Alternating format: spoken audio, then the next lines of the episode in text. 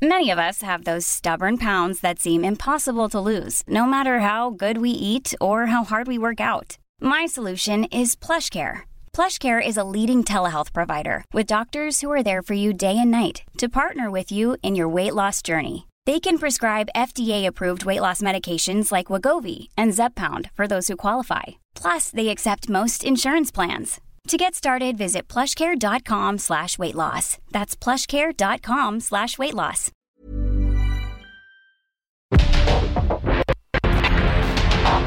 Porque el mundo actual no se entendería sin la economía, las finanzas y los negocios. Acompaña a Mario Maldonado, el columnista de negocios más joven y objetivo del periodismo financiero en su programa. Bitácora de negocios.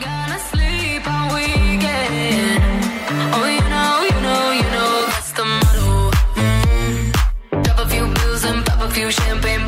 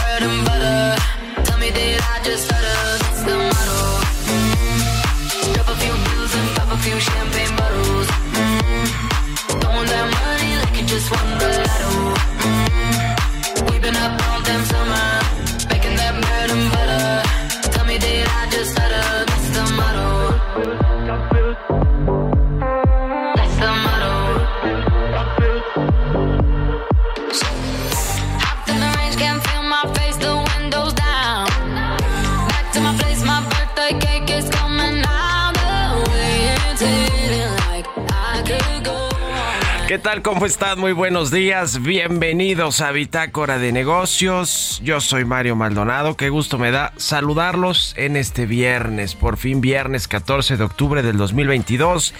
Estamos transmitiendo en vivo como todos los días aquí en la cabina de El Heraldo Radio. Muchísimas gracias por acompañarnos desde tempranito, por madrugar con nosotros, por despertarse eh, punto de las 6 para escuchar estas frecuencias del 98.5 de FM aquí en el Valle de México. Un saludo también a todos los que nos siguen en el interior de la República, en Guadalajara, Jalisco por la 100.3, en Monterrey, Nuevo León por la 99.7 en Chilpancingo, en La Laguna, en Oaxaca, en Tampico, en Tijuana, Tuxtla Gutiérrez, en el sur de los Estados Unidos, a quienes nos ven en el streaming que está en la página heraldodemexico.com.mx, en las redes sociales de Now Media y a quienes escuchan el podcast a cualquier hora del día. Muchísimas gracias también por sus comentarios y por escucharlo. Bueno, comenzamos este viernes, ya escuchamos con un poquito de música como todos los días para ponernos de buenas en la mañanita y estamos escuchando, estuvimos escuchando esta semana canciones de mujeres que eh, pues han logrado colocarse en listas de popularidad en eh, lo más escuchado en este 2022. Es el caso de esta que escuchamos de fondo, se llama The Moro es de Ava Max y el DJ Tiesto, la cantante estadounidense Ava Max y el DJ neerlandés Tiesto. Y en los Estados Unidos, pues alcanzó eh, los primeros lugares de las listas de popularidad del Billboard Hot 100. Así que la vamos a estar escuchando hoy. Le entramos a la información. Vamos a hablar con Roberto Aguilar los temas financieros más relevantes. La inflación en los Estados Unidos superó el estimado de los analistas y se anticipa un mayor endurecimiento monetario más alza de tasas de interés en los Estados Unidos y bueno, pues lo que tendrán que seguir los otros bancos centrales, incluido por supuesto el Banco de México.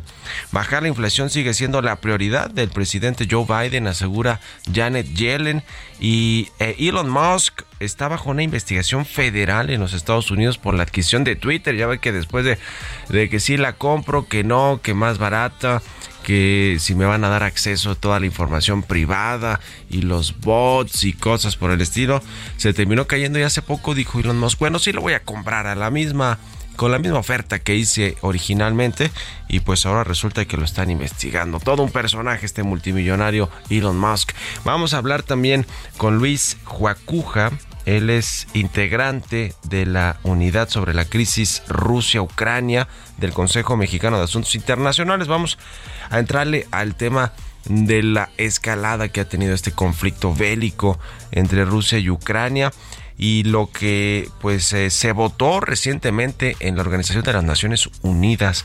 México, por cierto, después de varios meses de que comenzó la guerra, por fin se pronunció ante la ONU en contra de la invasión de Rusia a Ucrania, sobre todo de la que está tomando eh, lugar estos días con los ataques a diferentes ciudades importantes, incluida Kiev o Kiev, la capital ucraniana. Así que le vamos a entrar al tema porque además todo esto tiene impacto en las cadenas de producción, en los precios de las, de las materias eh, primas, en, eh, en los, los precios de los alimentos, por ejemplo, para México.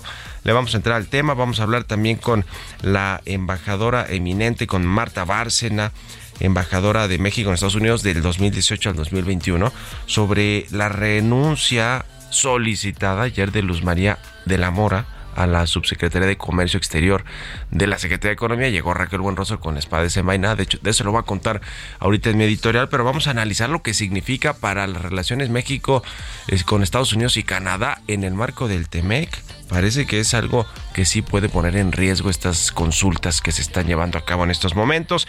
Y viene Emilio Saldaña al piso con lo más importante de la tecnología. Vamos a entrarle también al tema de los números y el deporte con Jesús Espinosa, los 106 años de historia del Club América y lo que representa en términos económicos esta esta institución. Le vamos a entrar a estos temas hoy aquí en Bitácora de Negocios, así que quédense con nosotros. Ya es viernes y nos vamos al resumen de las noticias más importantes para comenzar este día con Jesús Espinosa.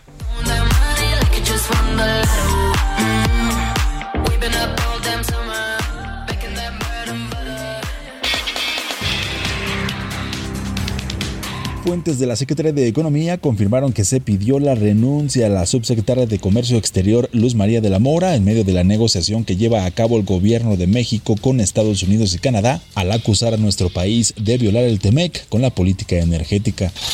De la Mora no sería la única funcionaria a la que se le pidió renunciar. Las fuentes mencionaron que se espera una limpia en la Secretaría de Economía luego de la llegada de Raquel Buenrostro, por lo que también saldrán de la dependencia Marcos Ábalos, jefe de la Unidad de Prácticas Comerciales Internacionales internacionales. Alejandro César Rosas Guerrero, titular de la Unidad de Prospectiva, Planación y Evaluación. Mario Saucedo Romero, director general de Recursos Humanos. Elodia Guerra, directora general de Industrias Pesadas. Benjamín Reyes, director general de Normatividad Mercantil. Y Eduardo Montemayor, director general de Normas. Larry Rubin, presidente de la American Society of Mexico, dijo este jueves que la salida de la subsecretaria se da en un momento inoportuno. No es el mejor de los momentos la salida de Luz María para economía, ya que tiene amplio conocimiento del entorno, las implicaciones, las empresas y empresarios extranjeros con disputas y los funcionarios clave en Estados Unidos y Canadá, con los que la administración del presidente López Obrador tendrá que enfrentar los paneles de controversia mientras que la Confederación de Cámaras Industriales señaló que respeta las decisiones que se toman en el gobierno del presidente Andrés Manuel López Obrador y espera que quien llegue al cargo tenga una capacidad probada. Jamie Dimon, director ejecutivo de JP Morgan, advirtió que una inflación persistente y elevada podría provocar un alza de las tasas de interés superior al 4.5% en Estados Unidos. Detalló que los consumidores gozan de una buena salud financiera y siguen gastando con fuerza.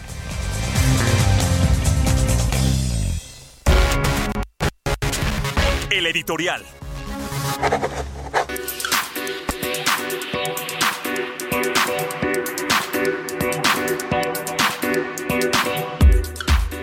Pues vaya polémica y vaya reacciones las que se generaron ayer luego de que se supiera que Luz María de la Mora pues le pidieron la renuncia, se la pidió Raquel Buenrostro y fíjese que hay aquí un dato interesante. Hasta el miércoles ella misma aseguraba que Raquel Buenrostro ya había llegado desde que la anunció la se, se, anunció a finales de la semana pasada como nueva titular de la Secretaría de Economía, pues que no le había pedido la renuncia, ya le habían cortado la cabeza, entre comillas, a eh, 12 directores de unidad, de área, de importantes de la Secretaría de Economía.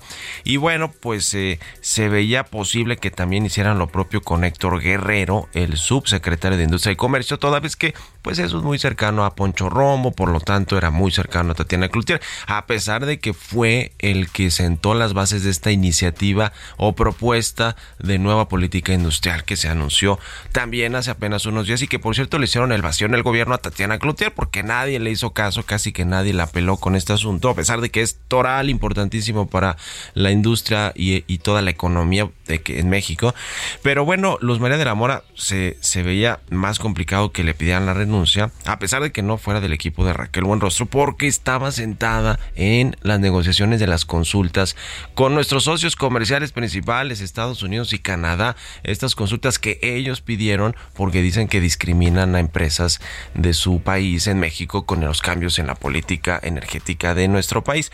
Entonces, como que suena como un balazo en el pie, que llegas y cortas la cabeza a todo mundo, incluida la eh, pues eh, más técnica, la funcionaria más técnica y más experimentada que está sentada en las mesas de negociación. Entonces, pues algo sucedió en las últimas horas que terminó por sacar a Luz María de la Mora de la Secretaría de Economía.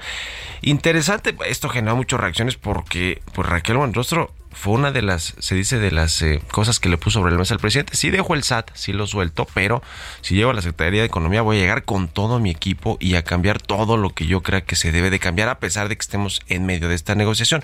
Fíjense que el miércoles se reunió Raquel Buenrostro con la cúpula de la iniciativa privada, con las cámaras del Consejo Coordinador Empresarial y yo tuve contacto ahí con tres personas que estuvieron con Buenrostro. Dice que fue una reunión eh, muy corta, pero que los escuchó, que permitió que cada uno de los presidentes de, de las cámaras le pusieran sobre la mesa los temas que consideran importantes, que mostró apertura, que dijo que está todo bajo control y que ven buenas perspectivas en las negociaciones del TEMEC que ahora le tocará trabajar hacia afuera, en el, en el SAT le tocó trabajar hacia adentro. Son casi citas textuales de lo que dicen los, los líderes empresariales que acudieron a esta reunión el miércoles. Es decir, no sé si están viendo otra película o si los medio convenció, les endulzó los oídos Raquel Buenrostro, pero no parecen ser buenas noticias que hayan sacado a Luz María de la Mora en estos momentos de la Secretaría de Economía. Ya veremos qué sucede.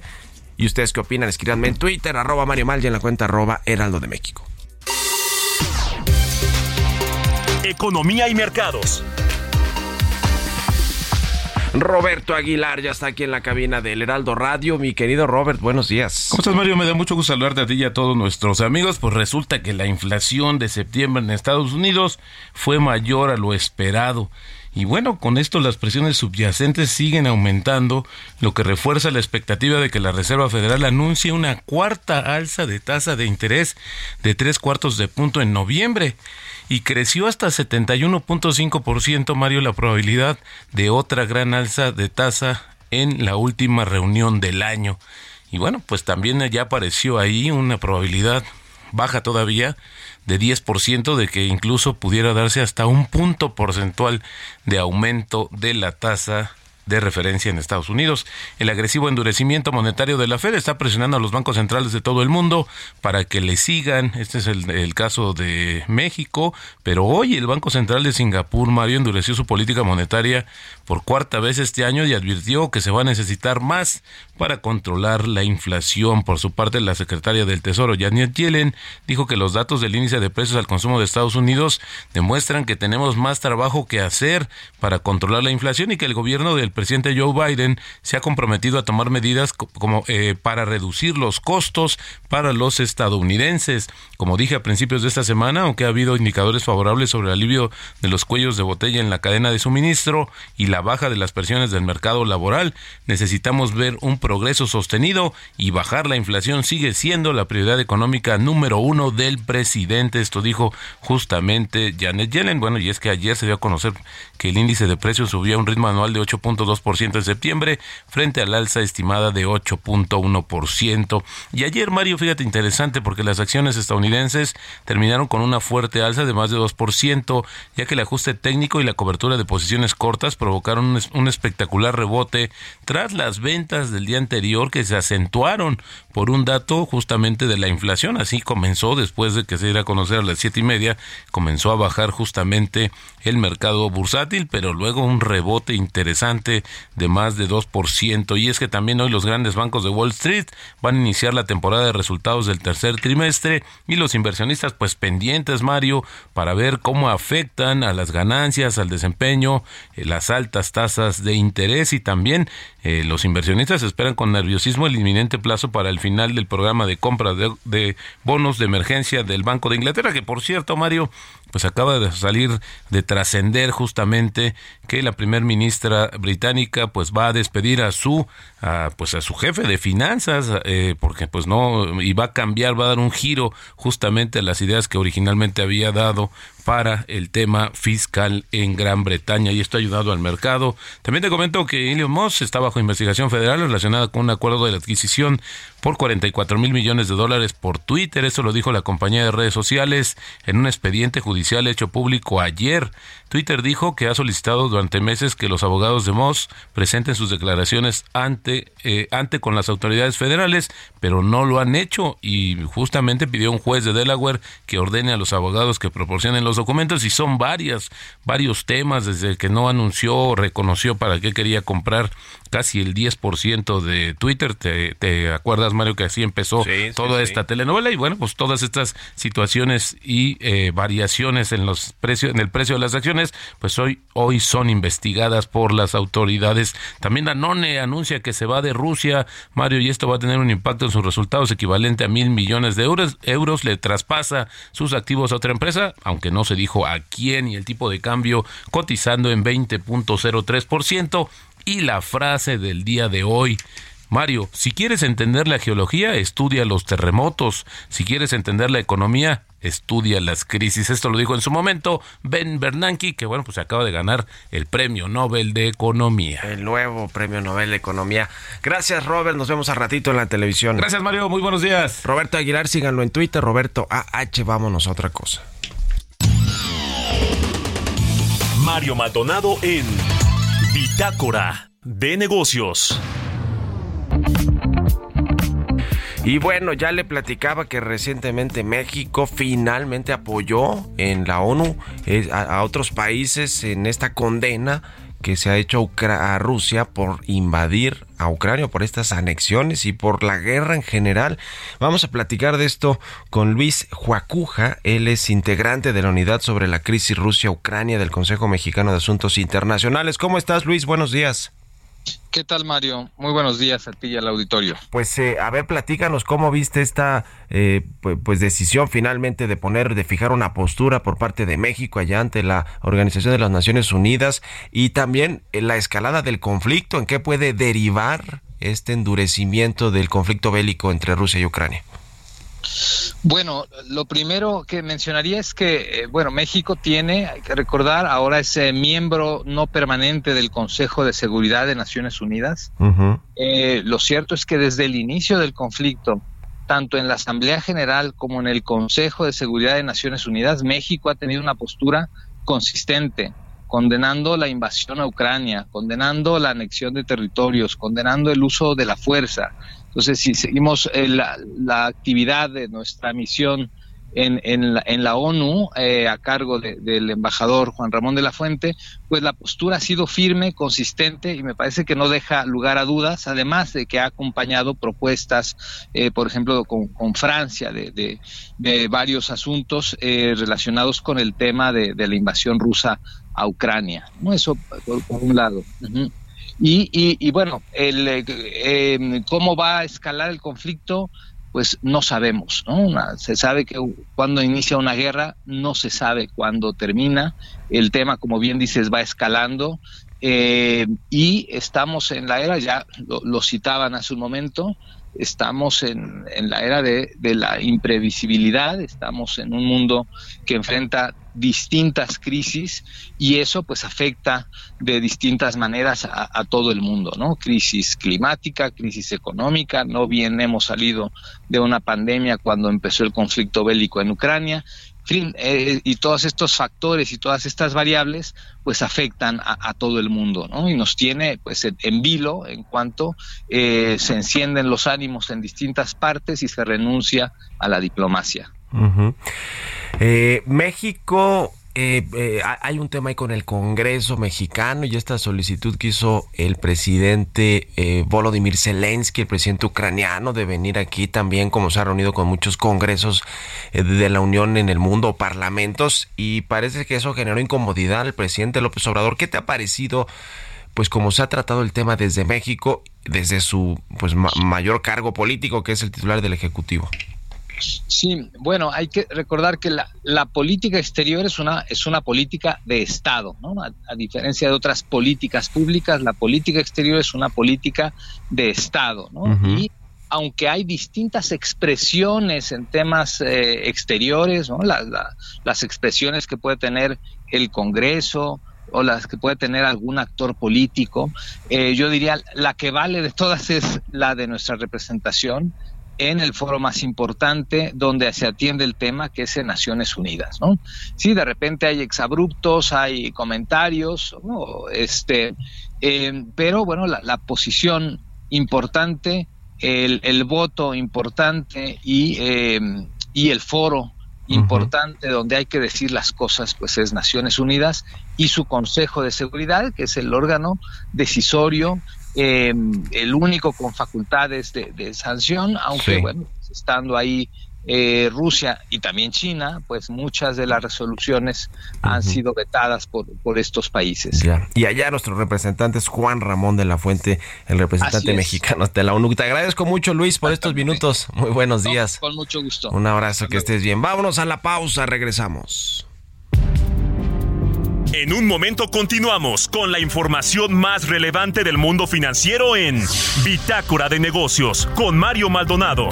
Regresamos.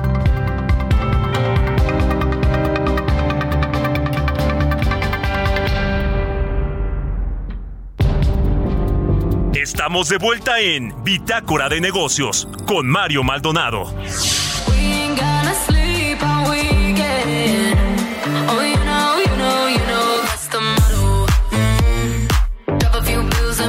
Few champagne bottles. Mm-hmm. Throwing that money like you just won the lotto. Mm-hmm. We've been up all damn summer, making that bread and butter.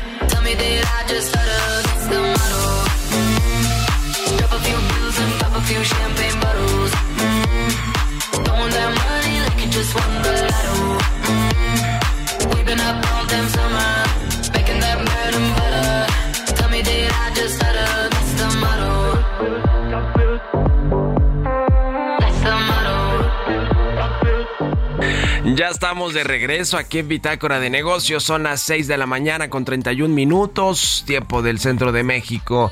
Y regresamos escuchando un poquito. There's never been a faster or easier way to start your weight loss journey than with PlushCare. PlushCare accepts most insurance plans and gives you online access to board certified physicians who can prescribe FDA approved weight loss medications like Wigovi and Zepbound for those who qualify. Take charge of your health and speak with a board certified physician about a weight loss plan that's right for you. Get started today at plushcare.com slash weight loss. That's plushcare.com slash weight loss. Plushcare.com slash weight loss. de música antes de entrarle a la información en esta segunda mitad del programa. Estamos escuchando esta semana o estuvimos escuchando canciones de cantantes mujeres que eh, pues han logrado colocarse en la cima de las eh, listas de popularidad de canciones más escuchadas este año, en el 2022. Y es el caso de la cantante estadounidense Ava Max, que en esta canción, que se llama The Motto, es, una canción con el DJ eh, holandés, neerlandés, DJ Tiesto. Y bueno, pues alcanzó los primeros lugares en las listas de música, sobre todo en los Estados Unidos. Vámonos al segundo resumen de noticias con Jesús Espinosa. do champagne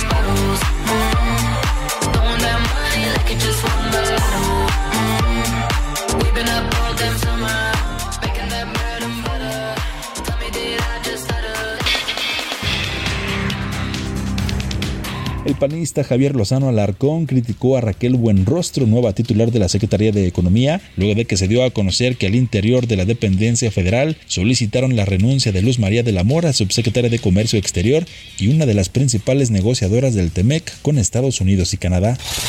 El secretario de Hacienda, Rogelio Ramírez de la O, aseguró que México ve con preocupación el incremento de la inflación, el cual aún traerá fuertes aumentos de las tasas de interés, causando el peligro de impactos recesivos muy importantes como parte de los resultados del diálogo de alto nivel de seguridad de México y Estados Unidos que se llevó a cabo este jueves en Washington, ambos gobiernos acordaron crear un grupo de trabajo para poner en marcha 20 medidas adicionales inmediatas para combatir tráfico de armas estadounidenses que llegan a manos de grupos criminales en territorio mexicano.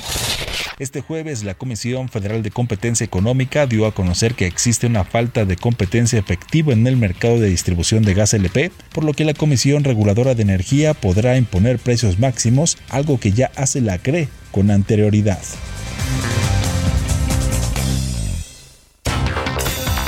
Tecnología.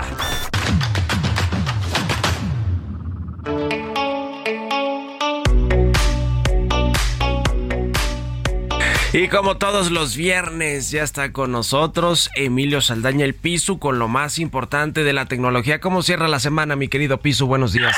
Muy bien, mi querido Mario, muy buenos días y muy feliz viernes a nuestra audiencia. Les platico rápidamente. Fruit Social, la red social del presidente Trump, ya está disponible en Google Play finalmente.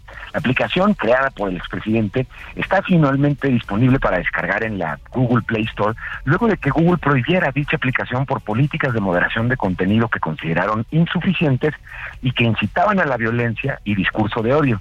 Tweet Social hoy ofrece una experiencia social similar a Twitter, muy similar por cierto, y se comercializa como una plataforma que fomenta una conversación global abierta, libre y honesta. Sin embargo, la compañía de medios de Trump se enfrenta actualmente a una investigación de la Comisión de la Bolsa y Valores en Estados Unidos, la SEC, luego de que una queja alegara violaciones de valores por parte de un ejecutivo o un ex ejecutivo de parte de Trump Media.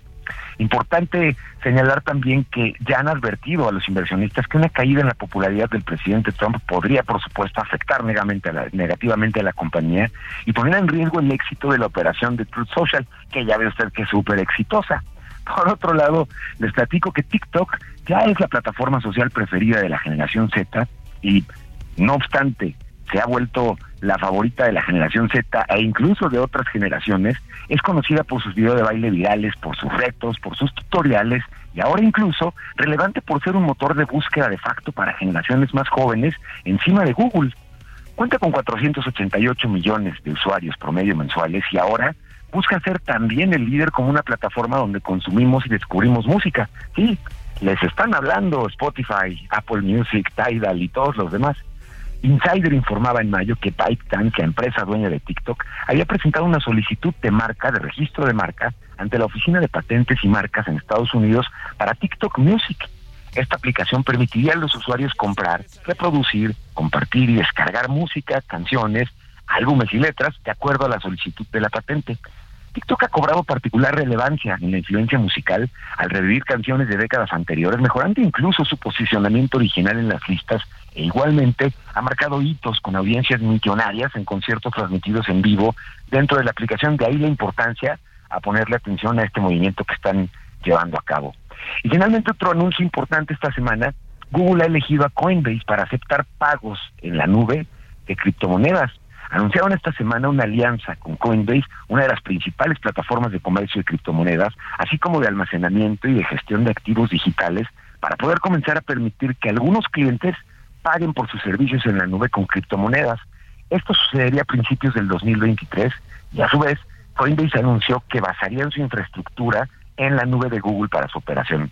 El anuncio, eh, de acuerdo a la información que compartieron esta semana en el marco del Cloud Next de, Google, un evento anual que llevan a cabo, podrían atraer empresas de vanguardia en un mercado que se ha caracterizado por ser muy feroz y de muy rápido crecimiento, pero particularmente en donde los principales competidores de Google no tienen o no permiten que los clientes paguen con criptomonedas digitales y aunque los términos específicos del acuerdo no se revelaron, pues todo nos hace entender que como sucede normalmente, Coinbase tendría un porcentaje de las transacciones que se pudieran ir realizando. Importante que una empresa del tamaño de Google, mi querido Mario, decida finalmente comenzar a, a aceptar pagos con criptomonedas en el marco de la tormenta que hemos visto, además que ha sufrido finalmente la apreciación de estas divisas digitales, señor. Que tengan muy bonito fin de semana.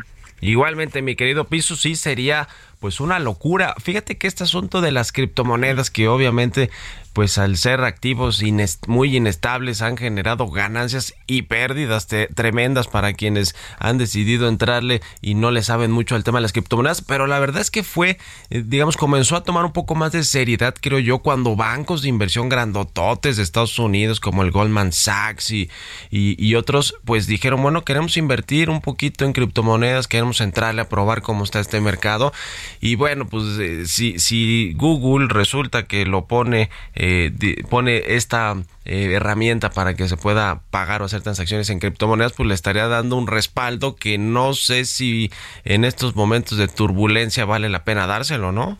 coincido totalmente, de verdad llama muchísimo la atención, no parecería ser el mejor momento, pero bueno, igual y en la lectura que Google le está dando, quizá justo sea el mejor momento esta tormenta o invierno que están viviendo las criptomonedas, pero que lo empiecen a aceptar a nivel servicios de pagos de sus de su cuestión de la nube, me parece una cuestión importante por el peso que tienen estos servicios, justo. Y de lo de TikTok, mi querido Piso, es una locura esa red social, es decir, cuánta gente está conectada todo el tiempo, todos los días a esta red social. Ya nos decías, más de 488 millones. Y yo no he visto tus TikToks bailando, mi querido Piso. Lo tenemos pendiente, mi querido Mario. ¿eh? Te estoy esperando y la audiencia nos está esperando. Así que me parece prudentísimo que en cuanto usted diga, nos bueno. muy importante el movimiento de TikTok. Ya lo haremos. Gracias, Piso. Un abrazo y buenos días. Buen fin de semana, señor. Que estés muy bien. Es Emilio Saldaña, el piso. Ya lo sabe todos los viernes con lo más importante de la información tecnológica y está en Twitter así en arroba piso y en las demás redes sociales. La verdad no sé si en TikTok, pero pues no sé si, si tenga ahí esos, esos bailes y esos tutoriales, pero es, es una locura lo que sucede con esta red social que, que está pues siendo la más eh, eh, consultada, donde, donde pues hay más gente, sobre todo esta generación que ya nos decía Piso, la generación Z. Vámonos a otra cosa. Historias empresariales. Y hablando de temas que tienen que ver con el sector aéreo mexicano, pues no hay fecha para que México recupere esta categoría 1 de seguridad aérea, la que nos quitaron en mayo del año pasado. La Administración Federal de Aviación de los Estados Unidos nos degradó a la categoría 2 y básicamente pues México no puede abrir rutas nuevas, ni frecuencias, ni nada a Estados Unidos porque Estados Unidos no considera tan seguros a las aerolíneas y, a los aeropuertos mexicanos. Esa es la realidad. No, inseguro, no los considera inseguros, pero pues no se pueden abrir rutas y las empresas estadounidenses están ganando mercado en México y eso le pega, le afecta a la industria nacional. Vamos a escuchar esta pieza que preparó mi compañera Giovanna Torres. De acuerdo con la filtración del llamado Grupo Guacamaya, las autoridades mexicanas tienen un avance de 50% desde 90% referido anteriormente para cumplir con las observaciones de la Administración Federal de Aviación que pasaron de 28 a 39 señalamientos y recuperar la categoría 1 en seguridad aérea. La Cámara Nacional de Autotransportes señaló a casi año y medio de la pérdida de la categoría que si bien les hubiera gustado recuperarla rápido, aún no hay fecha para ello, pero siguen trabajando de la mano con las autoridades para obtenerla de nuevo. De acuerdo con el plan de implementación elaborado por la Agencia Federal de Aviación Civil, contenido entre los documentos obtenidos por el Grupo Guacamaya a través de un hackeo realizado en semanas anteriores, de las 39 observaciones de la Administración Federal de Aviación, tan solo tres han sido completadas en su totalidad. Diana Olivares, presidenta de la Canaero, señaló que el recuperar la categoría no está al alcance del gobierno y de las aerolíneas, ya que las autoridades van revisando a su ritmo los temas y haciendo las auditorías. Recordar que en mayo del 2021, México perdió la categoría 1 de seguridad aérea, calificación que otorga la Administración Federal de Aviación, y desde esa fecha, el país se encuentra en la categoría 2 que impide abrir nuevas rutas desde México hacia Estados Unidos y viceversa. Analistas del han manifestado que las consecuencias de estas restricciones significan para las aerolíneas mexicanas una pérdida de alrededor de 200 millones de dólares. Para Bitácora de Negocios, Giovanna Torres. Entrevista.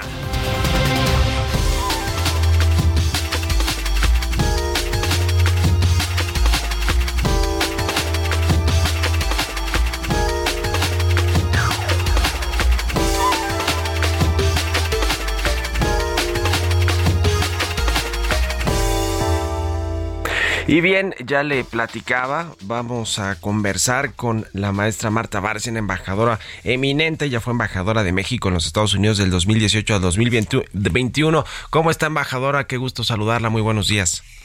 Muy buenos días, Mario. Pues aquí eh, lista para conversar contigo sobre temas de interés para el auditorio del Heraldo Radio. Muchas gracias. Pues ayer... Eh, la verdad es que generó muchas reacciones y ya lo, lo, platicamos aquí un poquito en el programa, esta renuncia solicitada de la subsecretaria de Comercio Exterior de la Secretaría de Economía, Luz María de la Mora, en el momento en el que pues hay consultas eh, con nuestros socios comerciales principales, Estados Unidos y Canadá, sobre estas políticas del sector energético que, que pues cambiaron las reglas del juego en México y entonces se abrieron estas consultas que son un paso previo a los paneles de controversias, que es un tema ya más y pues generó reacciones por, por lo que significa el cambio, por lo menos como se ve, de, de, jugada, de planteamiento del gobierno mexicano ante nuestros socios comerciales principales. ¿Cómo, cómo pues analiza este, este asunto, embajadora? Mira, yo creo que la primera reacción, Mario, es eh, de sorpresa, porque como dice el dicho, pues no cambias de caballo a mitad de cruzar el río, ¿verdad? Por eh, entonces eh, efectivamente en este momento tenemos la controversia que presentaron Estados Unidos y Canadá sobre las políticas energéticas de México y tenemos también pendiente la solución o, o, la el dictamen del panel sobre la controversia que México y Canadá presentaron eh, contra Estados Unidos por eh, la cuestión de las reglas de origen en la industria automotriz. Sí. Eh, entonces, creo que quizás hubiera sido más sabio esperar a que esta, a este par de temas pendientes avanzaran antes de cambiar a la persona que ha llevado, digamos, el liderazgo en este tipo de, de consultas. Pero aparte hay que, hay que decir que la administración del Tratado México, Estados Unidos y Canadá, eh, que es un, una administración que implica la existencia y el seguimiento de varios comités en temas específicos como el comité laboral, el de medio ambiente, las cuestiones de pymes, eh, la facilitación comercial, recae en la Secretaría de Economía. Entonces, un cambio en, las, en todos los altos funcionarios de la Secretaría de Economía y en particular en la eh, Subsecretaría de Comercio Exterior, eh, pues implica una curva de aprendizaje muy larga para quien llegue. Y estamos eh, en, en momentos críticos. Entonces, a mí me parece que desperdiciar la experiencia y el talento, el conocimiento de una funcionaria como Luz María de la Mora, pues parecía en estos momentos un error, aunque hay que reconocer el derecho de la nueva Secretaría de Economía a conformar su equipo. Sin duda alguna, se dice que fue incluso una de las condiciones, vamos a llamarlo así, que planteó al presidente del observador eh, llevarse a todo su equipo y pues eh, hacer los cambios que tuviera que hacer para soltar el SAT y pasar a la Secretaría de Economía, pero sí el asunto es que pasa en un momento pues muy delicado para la, no quiero decir la relación completa diplomática México, Estados Unidos, Canadá, pero sí comercial en un tema importante para ellos, para nuestros socios comerciales y para nosotros en términos de la política energética y de intentar defender los cambios que se han hecho en, en, México, porque si no, y yo lo, lo comentaba ayer, eh, el problema es que si no hay un buen entendimiento y se va esto a los paneles de controversia, si México pierde, pues muchas otras industrias y sectores económicos que no tienen que ver con el sector energético van a terminar pagando los platos rotos y los rotos, platos rotos, perdón, igual que los mexicanos, porque si ponen aranceles y, y represalias comerciales, embajadora, pues ahí se viene una probablemente un conflicto de aranceles y comercial con nuestros socios. Mira, tienes toda la razón. Yo creo que la estrategia que hasta ahora había seguido la Secretaría de Economía eh, y obviamente el trabajo de Luz María de la Mora, que es una profunda conocedora del TEMEC, y hay que enfatizarlo. El TEMEC es un acuerdo muy complicado. Tienes que conocerlo muy, bien, muy técnico, exactamente. Y estas consultas yo creo que aquí hay un tema también importante, Mario. Estas consultas dependen mucho del conocimiento técnico que tengas y de la defensa técnica que hagas de tus posiciones. Y el problema es que en ciertos círculos del gobierno del presidente López Obrador no se le da relevancia e importancia a estos conocimientos técnicos, sino se piensa que todo es político. Entonces, no, es que los americanos nos quieren fastidiar porque es político. Es que yo voy a responder porque es político. No, en este tipo de consultas el conocimiento técnico es fundamental. Lo que había hecho la Secretaría de Economía es, con base en este conocimiento técnico, eh, ir ganando tiempo para, para que las pláticas continuaran e ir explicando y desmontando y viendo eh, eh, o solucionando las al menos algunas de las cuatro quejas que había presentado el gobierno de los Estados Unidos. Tú recordarás que la Suprema Corte, eh, eh, digamos, dio una suspensión o declaró inválido el decreto sobre la obligatoriedad del uso de los gasoductos de CFE y de Pemex. Entonces, esa era una de las quejas digamos que iba en un proceso de resolución. La CRE volvió a otorgar una serie de permisos después de durante más de un año o dos años de no haber otorgado nada, que era otra de las quejas, toda esta parálisis iba en proceso de solución. Eh, se tenía que ver el siguiente tema, eh, digamos que tenía que ver con un decreto que era el contenido, el alto contenido de azufre en el diésel que importa eh, Pemex o que produce Pemex y que y que no se aplique esa regla a otras a otras empresas o otros productores ahí iba. Lo más complicado era la, ley de la industria eléctrica. Pero ahorita esta lo, lo, preocupante de esta renuncia es que se puede mandar la señal de que todo lo que íbamos avanzando se, se hace un lado y vamos a tener otra actitud de ahora en adelante. Yo espero que quien llegue a la Secretaría de Economía sea alguien que valore en toda su dimensión la importancia del conocimiento técnico, la importancia de entender el TEMEC y sobre todo de valorar lo que tú ya dijiste. Si no avanzamos en este eh, en este panel de controversias, en estas conversaciones, perdón, todavía no llegamos al panel, en estas conversaciones de controversias sí podemos llegar al establecimiento de un panel y eh, todos los que conocemos técnicamente el, el, el, tratado sabemos que las posibilidades para México de perder en un panel son altísimas. Y además esto, esta noticia se da en el contexto de eh, pues la extensión, la ampliación de, de 75 días más para tratar de buscarle la forma de arreglar estas eh, eh, diferencias y que y evitar que se vayan a los paneles de controversias, como ya se fueron esto que nos decía de los de los autos de las reglas del sector automotriz. Eh, es decir, no se ve un buen panorama. Ojalá que tenga algo preparado que no estamos viendo nadie, Raquel Buenrostro, en estas negociaciones y que, y que las cosas, la verdad es que, que mejoren, es lo que, lo que deseamos para México y para la relación que tenemos. Eh, por, último, preguntarle, embajadora, en términos, digamos, más políticos o diplomáticos, el hecho de que cambien los funcionarios que estaban negociando las consultas, pues a la mitad del camino, ¿qué dice? ¿Qué, qué dice de nuestro país?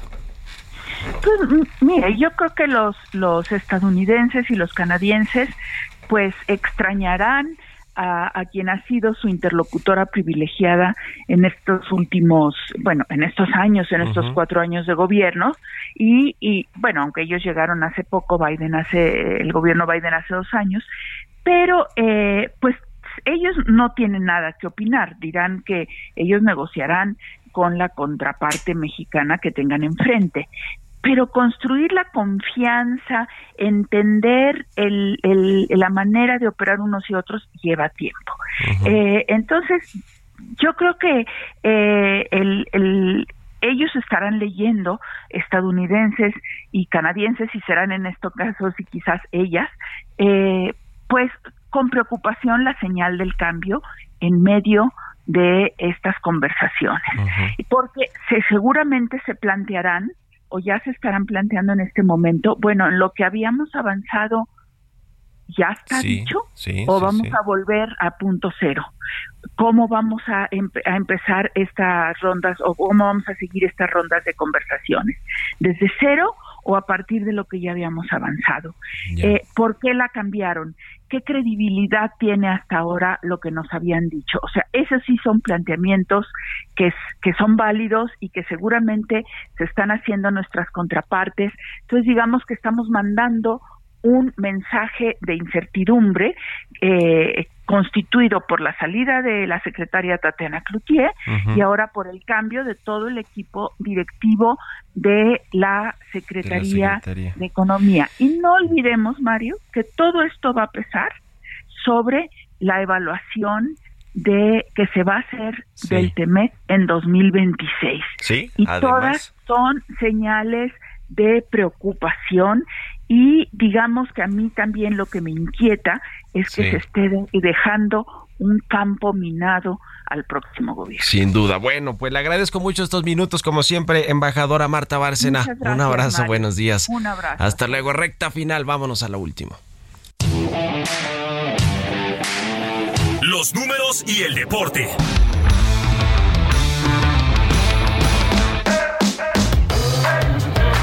Jesús Espinosa, nuestro productor y jefe de información, ya está aquí en la cabina. ¿Qué nos traes, Chucho? Mario, esta semana, el aniversario 106 del Club América, el Ah, equipo más ganador de México. la semana, ¿No? caray. No, no, no nos queremos escuchar, por supuesto, soberbios, ni presumidos, ni nada, no. Los números ahí están, es el equipo más ganador, es el equipo más ganador de México. Eso no, no nadie lo puede negar.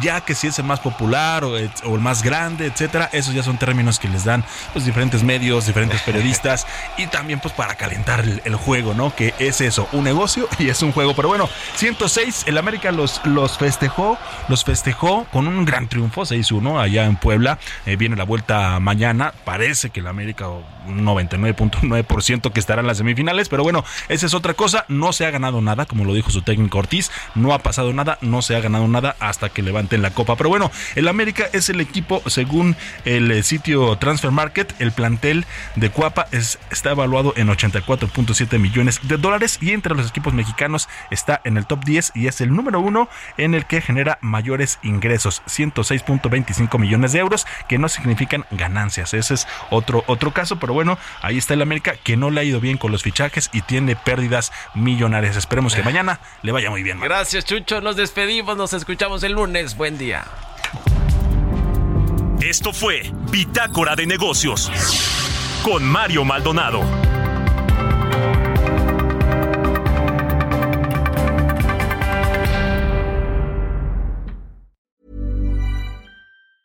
Mom deserves the best, and there's no better place to shop for Mother's Day than Whole Foods Market. They're your destination for unbeatable savings, from premium gifts to show-stopping flowers and irresistible desserts. Start by saving 33% with Prime on all body care and candles. Then get a 15-stem bunch of tulips for just $9.99 each with Prime. Round out Mom's menu with festive rosé, irresistible berry chantilly cake, and more special treats. Come celebrate Mother's Day at Whole Foods Market.